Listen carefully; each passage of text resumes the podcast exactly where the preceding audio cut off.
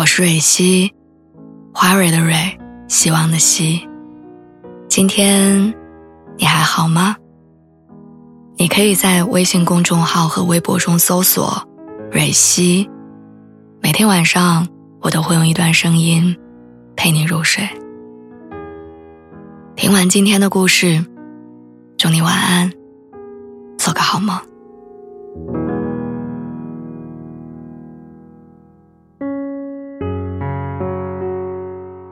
奇葩说里有一段话：我们人类的发展史就是一段压抑欲望的历史。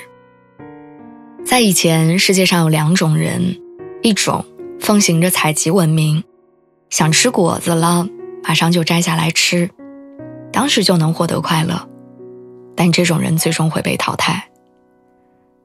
活下来的，是我们这些不快乐的、压抑了欲望的种地的人。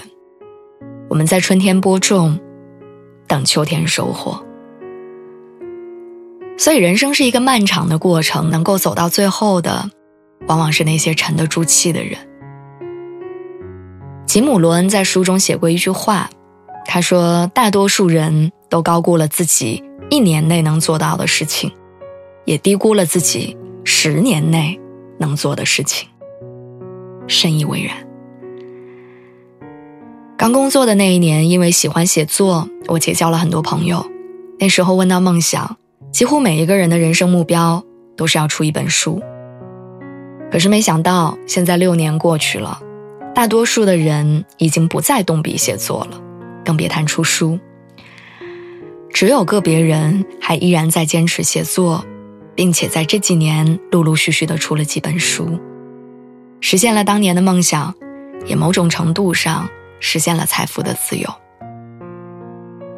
有时候真的很感慨，当年好几个才华横溢的写作者，竟然写了一年就放弃了，而当年并不被看好的人，却坚持到现在。可能真正拉开人和人之间差距的，并不是所谓的天赋，而是发自内心的坚持。前段时间，我跟一个去年出书的女孩聊天儿，我问她：“你这些年是怎么坚持下来的？”她的一番话让我特别佩服。她说：“写作在某种程度上和种地其实很像，你需要花很长的时间来耕地、播种、施肥、除草，然后等它长大。”这个过程当中，你可能会遇到大风，可能会遭遇暴雨，但是只要种子向下扎根的足够深，最后就一定会开出花来。坚持自己喜欢的东西也是一样，只要一直在这条路上深耕，你就会看到果实。只是很多人他没有耐心等一颗种子生根发芽开花再结果。大家追求一些及时满足的东西，却忘记了，真正的成功往往需要延迟满足。就像有句话说：“人在天赋上的差距并不大，但最终的成就却相去甚远。除了境遇、运气，最根本的是在于，有些人走在了追求多巴胺的路上，而有些人却选择了内啡肽。”多巴胺的快乐是一种表层的快乐，它容易获得，但持续时间非常短，比如吃零食、玩游戏、刷短视频。而内啡肽的快乐，则是一种延迟的快乐，是通过自我控制、经历过一些痛苦之后才能带来的，它维持的时间更长久。罗翔老师曾经问网友了一个问题，他说：“你是喜欢看言情小说、听爆笑段子，还是喜欢读莎士比亚？”很多人选择了前两者。后来他又问：“如果选一个留给孩子呢？”几乎所有人都选择了莎士比亚，因为所有的爽都是瞬间的东西，人类真正的快乐是恒久的努力。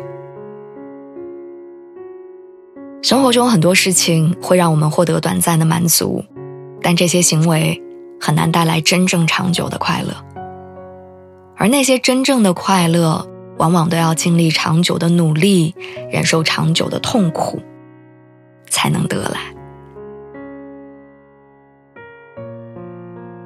你知道这个社会的可悲之处就在于，弱者沉迷多巴胺，强者追求内啡肽。选择多巴胺还是内啡肽，也许在一天之中你看不出来区别，但是把时间拉长至一年、五年、十年，你就会发现，两种选择会造就两种完全不同的人生。所以有人说，多巴胺让你快乐一时，但内啡肽。能让你快活一世。